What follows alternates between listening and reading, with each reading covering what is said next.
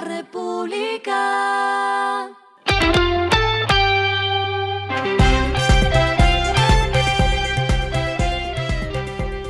Al final de la jornada, esto es lo que debes saber sobre el comportamiento de los negocios, las finanzas y la economía.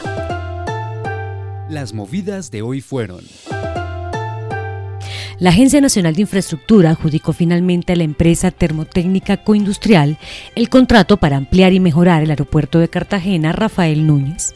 La compañía invertirá 922.567 millones de pesos para, entre muchos proyectos, hacer un edificio terminal de 17.000 metros cuadrados y una remodelación de más de 2.800 metros cuadrados del actual terminal.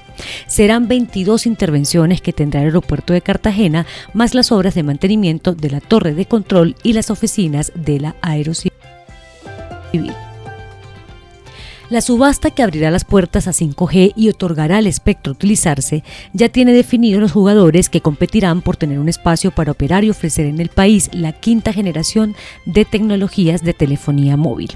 Estos serán Claro, WOM, Movistar Tigo y Telecol, las cuatro empresas que se darán la pelea en la oferta del Mintic que se hará el 20 de diciembre.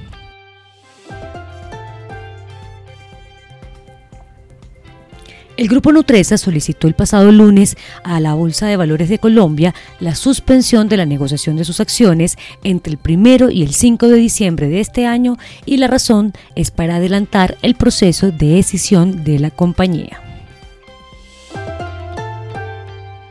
Lo que está pasando con su dinero.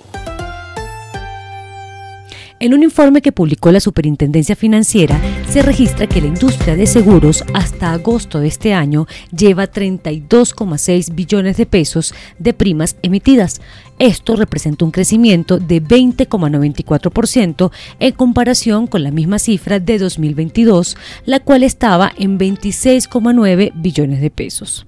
Los seguros de vida en grupo fueron el ramo comercial que más tuvo participación sobre el total de las primas emitidas en los 12 meses terminados en agosto, con un 11,88%, es decir, 6,2 billones de pesos.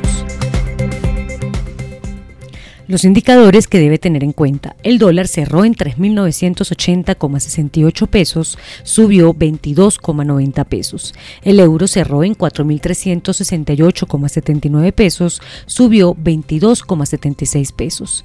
El petróleo se cotizó en 77,84 dólares el barril. La carga de café se vende a 1.410.000 pesos y en la bolsa se cotiza a 1,97 dólares.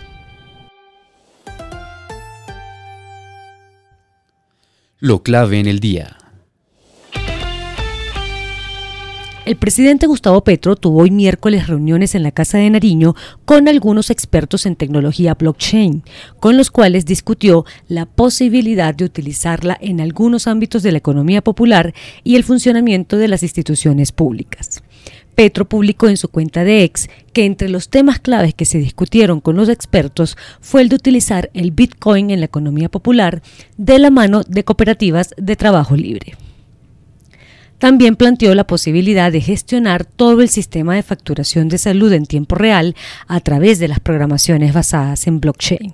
Además, trató la utilización de esta tecnología para manejar las propiedades en manos de la Sociedad de Activos Especiales, conocida como SAE, y facilitar la titulación para la restitución de tierras en el país. Todo esto suena cuando aún las criptomonedas no están reguladas en Colombia. Y les tengo ñapa, el Ministerio de Hacienda finalmente dio una cifra y estima que la reforma a la salud tendrá un costo de 929 mil millones de pesos en 2024. A esta hora en el mundo. La OCDE hoy reveló su pronóstico para las economías latinoamericanas y rebajó la proyección de crecimiento de Colombia para este año en medio de la fuerte desaceleración que viene registrando la economía local con la caída de las tasas de inversión, el menor consumo y la fuerte política monetaria del Banco de la República para enfrentar la alta inflación. La OCDE estima que la economía crecerá 1,2% este año, dato que estaba en 1,5%. Para 2024 proyectan que el crecimiento de Colombia será de 1,4%. Sobre el crecimiento económico del PIB mundial, dicen que va a ser un 2,9% para 2023 y el dato bajará a 2,7% en 2024. Y el respiro económico tiene que ver con este dato.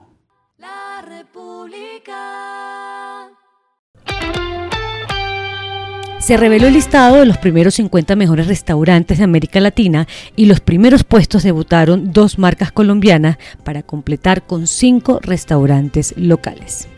Los nuevos en el ranking son XO en Medellín y Humo Negro en Bogotá. Ellos acompañan al restaurante El Chato en Bogotá, que fue el de mejor resultado, pues están en el segundo lugar del listado general.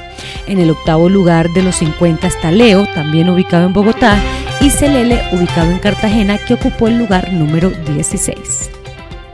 Y finalizamos con el editorial de mañana, el agridulce panorama que ve la OCDE. La Organización para la Cooperación y el Desarrollo Económicos, OCDE, rebajó el pronóstico de crecimiento para este año, al tiempo que observa baja en las tasas de interés. Esto fue Regresando a casa con Vanessa Pérez.